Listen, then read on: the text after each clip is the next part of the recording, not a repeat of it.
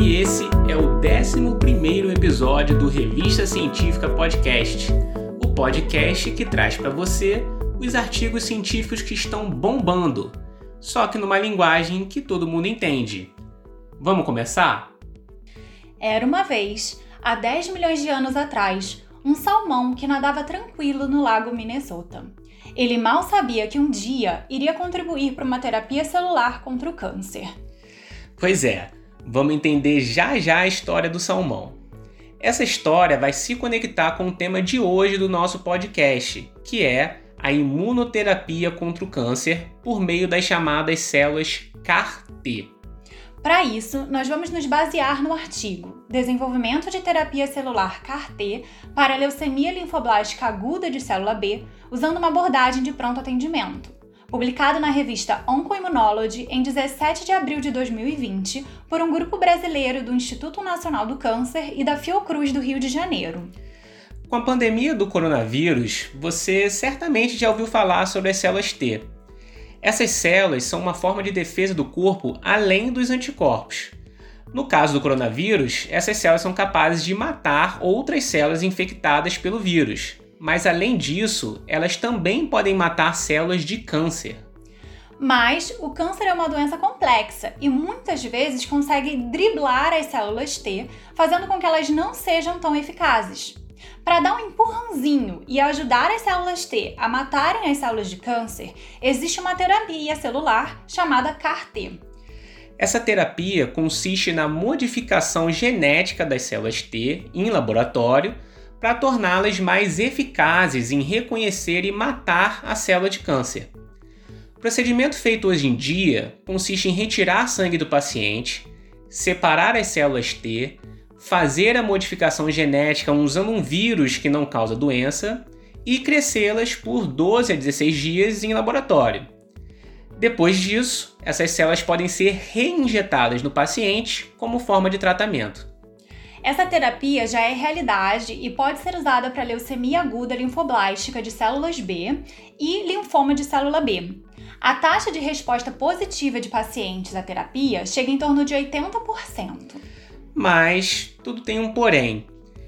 Esse processo de modificação das células T feito hoje em dia é caro e demorado. Aí, os autores do artigo propõem uma outra metodologia mais rápida e mais barata. E é agora que o salmão vai voltar para a história. A metodologia de modificação genética das células T é chamada de Sleeping Beauty, em português, bela adormecida.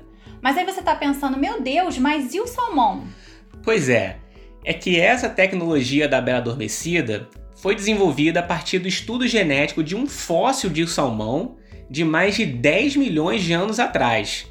E agora trazido à vida à luz da ciência moderna para um possível tratamento do câncer. Daí o nome Bela Adormecida.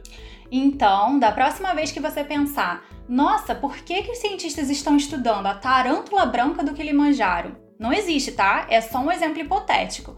Pode ser simplesmente por ser uma tarântula intrigante, ou quem sabe um dia o estudo vai inspirar um novo tratamento para uma grave doença.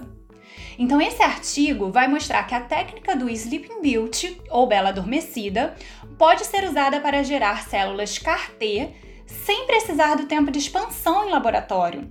E ela foi capaz de atacar leucemias de linfócitos B em camundongos. Os pesquisadores induziram a leucemia em camundongos usando duas linhagens celulares diferentes. Uma delas causa uma leucemia mais agressiva e mata os camundongos em apenas 21 dias, enquanto a outra causa uma doença mais branda e os camundongos sobrevivem por 45 dias.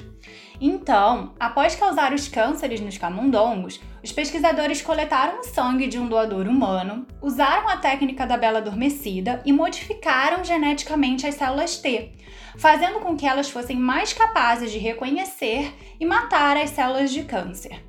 Depois de apenas 4 horas ou 24 horas da modificação genética, eles injetaram as células T modificadas nos camundongos. No tumor mais agressivo, que normalmente mata em 21 dias, os camundongos tratados conseguiram sobreviver por volta de 30 dias. E, No tratamento do tumor, que mata normalmente em 45 dias, todos os camundongos sobreviveram por todo o experimento, que no caso durou 60 dias. Por fim, eles compararam a metodologia atual e padrão, que utiliza a expansão das células T em laboratório, com a metodologia da bela adormecida. E